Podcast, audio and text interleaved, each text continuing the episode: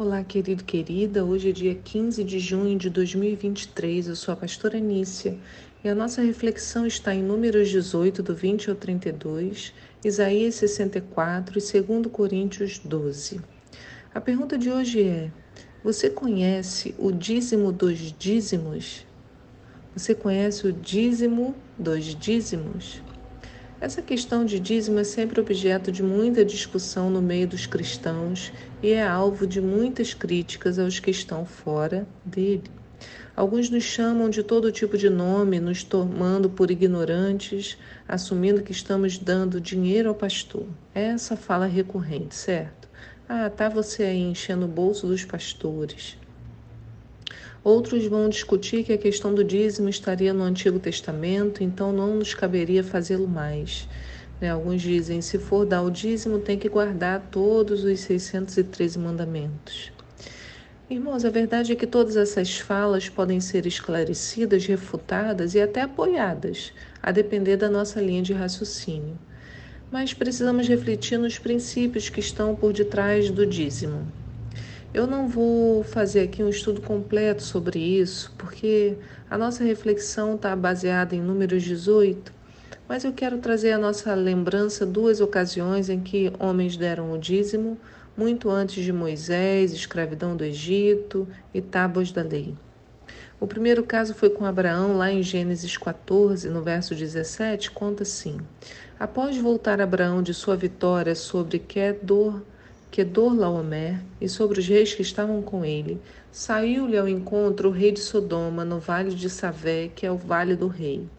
Então Melquisedeque, que é rei de Salém e sacerdote do Deus Altíssimo, trouxe pão e vinho e abençoou Abraão, dizendo: Bendito seja Abrão, Abrão. Estou lendo errado. Abrão, pelo Deus Altíssimo, que criou os céus e a terra. Seja louvado Deus Altíssimo que entregou teus inimigos nas tuas mãos. Então Abrão lhe deu dízimo de tudo. Então, quem ensinou isso para Abraão? Né? A Bíblia não diz. Parece-nos que está ligado ao princípio de autoridade e poder que vimos ontem. Melquisedeque, como autoridade, abençoa Abraão, que aqui ainda era Abrão, né? Nem de nome havia trocado, e Abrão, em reconhecimento ao ministério de Melquisedeque e sua autoridade, lhe dá o dízimo de tudo. E eu começo a entender que o princípio do dízimo está relacionado ao coração de quem dá e não propriamente a quem o recebe. Observe também que aqui não há obrigatoriedade, não há imposição, né? não há nada. É, o Melquisedeque não diz a partir de hoje você tem que fazer assim, me dá isso aquilo. Mas Abraão deu o dízimo ainda que não tivesse ninguém ali te cobrando, pedindo. Depois vemos que esse conhecimento estava ali, desenvolvido na família, quando encontramos Jacó fazendo um voto com Deus em Gênesis 28, verso 20. Diz assim: Então em Betel, Jacó fez o seguinte voto: Se Deus estiver comigo e me guardar no caminho por onde eu andar, cuidar de mim, provendo-me pão para comer e roupas para vestir, se eu voltar são e salvo para a casa do meu pai, então o Senhor será o meu Deus. E esta pedra que hoje coloquei como coluna servirá de santuário de Deus, e de tudo o que me deres, certamente te devolverei a décima parte como oferta de louvor. Então, novamente aqui não vemos imposição alguma, né? Vemos o dízimo como uma escolha de gratidão, apresentado como oferta de louvor. Ele chega a dizer: Eu te devolverei a décima parte. Né? Então há um ato de compreensão que Deus nos deu esses 100%, nos deu isso tudo, e eu devolvo a Ele apenas 10% daquilo. Né? Eu acho isso muito interessante. Porque se dermos o dízimo pela obrigação de fazê-lo, ou até com raiva e má vontade, não estamos vivenciando a experiência da gratidão e da oferta de louvor, porque tudo passa pelo nosso coração. Então, aqui de novo, o voto de Jacó com Deus né, é, não tem a ver com a estrutura, porque ele nem numa igreja estava.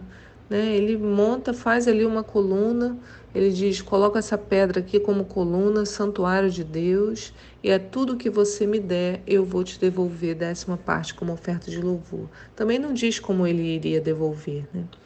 Então, lendo o trecho de Números 18, eu percebi um detalhe importante. Quando chegaram na terra prometida, o Senhor distribuiu o território para todas as tribos. Porém, Deus deixa claro que com os levitas seria diferente. Eles, né, os levitas, tinham o próprio Senhor por herança e por isso não ganhariam espaço para eles na terra. Cada uma das tribos destinaria uma parte do seu território para oferecer aos levitas para que eles pudessem morar. Além disso, pelo trabalho que realizavam, os levitas recebiam os dízimos de toda a congregação. Números 18, 20 fala: Eis que os filhos de Levi dou por herança todos os dízimos arrecadados em Israel em compensação pelos seus serviços, isto é, o serviço devocional que fazem por meio do seu trabalho na tenda do encontro. Está escrito isso lá. Então, eles recebiam isso porque tinham, como falei ontem, muita responsabilidade. Né? Autoridade significa responsabilidade. Olha o que o texto diz no verso 23, número 18. É, portanto, dever dos levitas fazer todo o serviço da tenda do encontro e assumir a responsabilidade por todos os erros e ofensas que cometerem. Este é um estatuto perpétuo por suas gerações. Eles não receberão herança alguma entre os filhos de Israel, visto que são os dízimos que os israelitas separam para o Senhor que eu dou por herança aos levitas. Eis porque lhes disse que não possuirão herança alguma no meio dos filhos de Israel.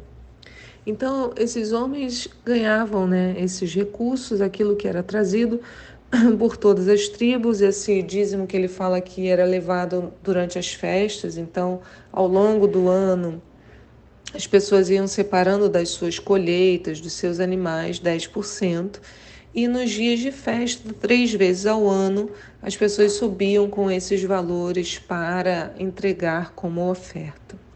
Mas os levitas não estavam isentos de dar o dízimo também. Como eu expliquei, dar o dízimo é um princípio que diz respeito à gratidão. Eu entendo que tudo que tenho me foi dado pelo próprio Deus e a Ele devolvo com um coração grato. Esse ato vai me ensinar a repartir, a não reter as bênçãos e a não depender da minha própria força para ter a minha sobrevivência garantida. No verso 26, número 18, diz: Mais tarde disse o Senhor a Moisés: Comunicarás o seguinte aos levitas: Quando receberdes dos filhos de Israel os dízimos que vos dou como herança da parte deles, separareis a parte do Senhor, o dízimo dos dízimos Daí veio o nome do devocional de hoje, né? Então, mesmo os levitas sobrevivendo de doações dos dízimos, eles também eram convocados a dar. Deviam entregar o dízimo dos dízimos. É legal isso, né? Não era de qualquer jeito, porque Deus tinha suas exigências. No verso 30 diz: De todas as oferendas que receberdes, retirareis a parte do Senhor. Do melhor de todas as ofertas, retirareis a parte sagrada. Não sereis culpado de pecado algum por isso, desde que separareis, separeis o melhor. Não profanareis os bens e ofertas consagradas pelos filhos de Israel, a fim de que não venhas a pecar e morrais. Então, o dízimo dos dízimos tinha que ser tirado da melhor parte. Era preciso separar o melhor para dar ao Senhor. Então, os levitas poderiam dizer: Ah, eu já não ganhei terra, eu sobrevivo do que me dão. Então eu vou ficar com a melhor parte e vou dar o dízimo do pior. Eu lembro que as pessoas traziam as ofertas dos seus animaizinhos, das suas plantações, né, das colheitas. Então falar, ah, eu gosto mais disso aqui, isso aqui está bem melhor, esse é meu. O resto é dízimo. Né? E o Senhor, já sabendo do nosso coração, né, alertou: não profane os bens e as ofertas, escolha dar a melhor parte. Isso é muito interessante. Né? Agora, tudo isso, claro, não isenta aquele que recebe. Se o administrador das riquezas da casa do Senhor falhar, é com Deus que ele deverá lidar. A todos nós cabe zelar e estabelecer toda uma estrutura que se preocupa com isso, claro.